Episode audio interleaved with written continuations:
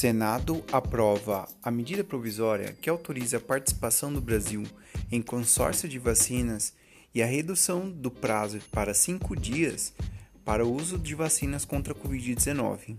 Olá, eu sou Johannes Felipe e esse é o assunto do podcast de hoje. O Senado aprovou nesta quinta-feira, no dia 4 de fevereiro, a medida provisória sobre o número 1003 de 2020, que autoriza o Poder Executivo a aderir ao consórcio COVAX Facility, iniciativa da Organização Mundial da Saúde, a OMS, para garantir o acesso equitativo a vacinas contra a Covid-19. A medida provisória foi assinada em setembro e o consórcio anunciado nesta quarta-feira, no dia 3 de fevereiro. A primeira previsão de distribuição das vacinas com 10,6 milhões de doses para o Brasil. O texto aprovado na forma do projeto de lei 46 de 2020 segue para a sanção presidencial. A COVAX funciona como uma plataforma colaborativa financiada pelos países membros que apoia a pesquisa, o desenvolvimento e a fabricação de uma ampla gama de vacinas candidatas contra a Covid-19 além de negociar seus preços. A ideia é reunir os recursos dos colaboradores para financiar simultaneamente vários projetos de vacina. Em troca, os países membros garantem uma quantidade de doses para atender até 20% de sua população. A medida provisória alterada pelo Congresso foi aprovada na forma do projeto de lei de conversão. O texto a adesão à COVAX será feita por acordo de compromisso e por contrato de aquisição. A adesão não gera a obrigatoriedade de compra de vacinas, que dependerá de análise técnica e financeira para cada caso. Também não prejudica a compra de outras vacinas ou adesão a outros acordos. A União terá que publicar periodicamente na internet a relação de vacinas adquiridas o laboratório de origem, o custo, os grupos que serão submetidos e atendidos com a imunização e a região, bem como outras informações importantes sobre as vacinas e o processo de vacinação.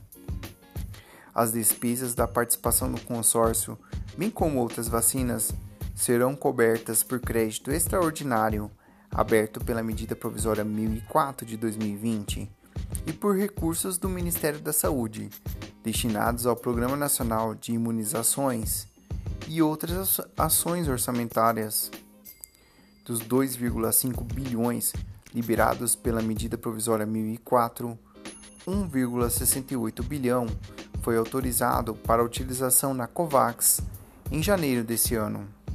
Os recursos destinados ao consórcio podem englobar os custos de compra de vacinas, tributos associados, além do prêmio de acesso, a mitigação de risco e custos operacionais, inclusive por meio de taxa de administração. A autorização temporária de uso emergencial para importação, distribuição e uso das vacinas será concedida pela Agência Nacional de Vigilância Sanitária, a Anvisa. O prazo passa de para cinco dias após o pedido.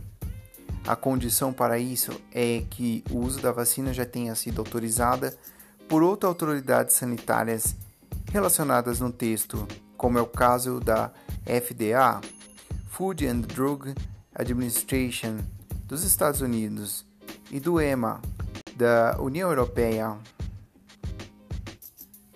Essa autorização de autoridades de outros países pode ser temporária ou definitiva.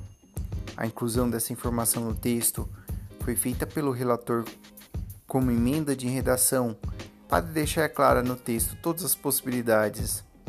A autorização terá que seguir as mesmas condições do registro e da autorização de uso concedidas pelas autoridades sanitárias estrangeiras. Além disso, o fabricante precisa se comprometer a concluir os estudos clínicos em cursos.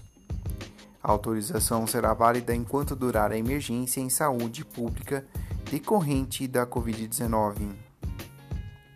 o texto também dispensa as pessoas que forem vacinadas com imunizante autorizado em caráter excepcional de assinar o termo de consentimento de livre esclarecimento enquanto durar a pandemia.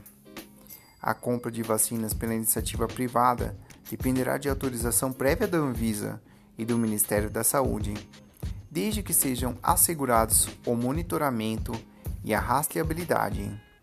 Espero que vocês tenham gostado deste assunto. Siga a gente nas redes sociais. Segue Direito e Direito.segue. Valeu, tchau e até a próxima!